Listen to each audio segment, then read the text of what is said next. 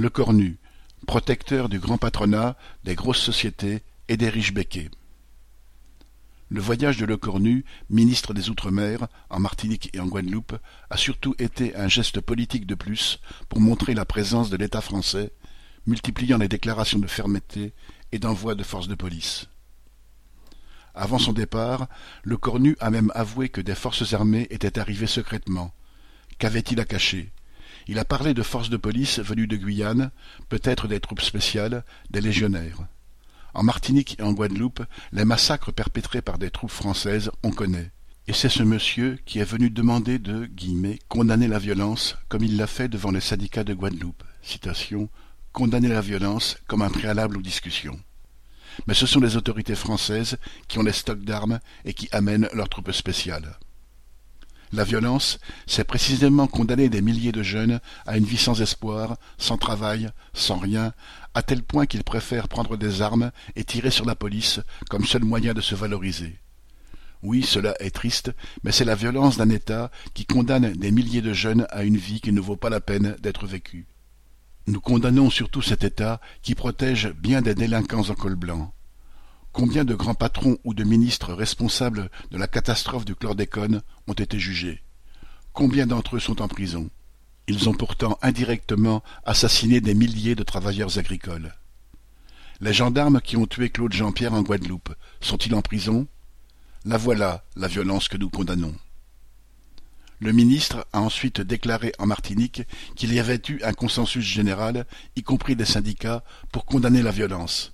C'est faux il a tenté de leur passer de la pommade et de dire en somme qu'en Martinique, guillemets, vous êtes de bons petits nègres, comparant cette guillemets, bonne attitude à celle des syndicats de Guadeloupe qui ne seraient pas dans une bonne démarche. C'est encore le bon colonialiste français qui cherche à diviser pour régner entre bons et mauvais nègres.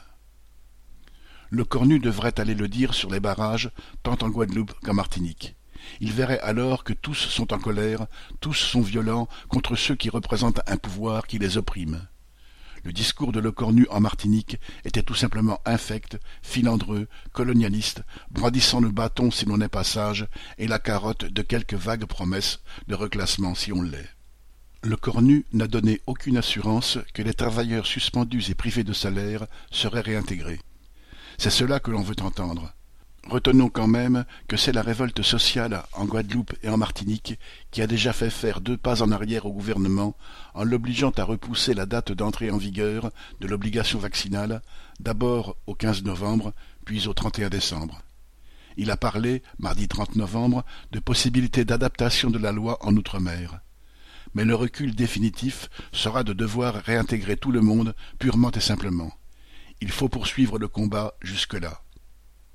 Une fois de plus, cette crise a fait ressortir de l'ombre des problèmes de la vie de tous les jours que les pauvres supportent péniblement et toujours. Face à la cherté énorme de la vie et à la hausse des prix, pour vivre un peu plus dignement, il faut exiger cinq cents euros pour tous et un SMIC à au moins deux mille euros net.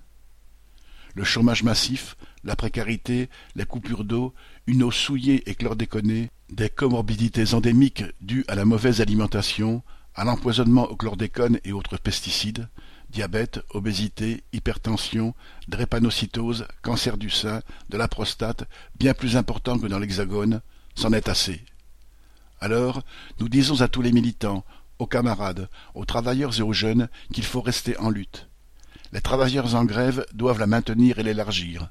Il faut maintenir les barrages et les organiser encore mieux contre certaines dérives, mais aussi les renforcer il faut poursuivre les manifestations et les mobilisations jusqu'à satisfaction de l'ensemble des revendications. Cette révolte est une révolte populaire. Il faut que les plus démunis, les jeunes pauvres, obtiennent, dans cette lutte, des améliorations importantes de leur sort. Pierre Jean Christophe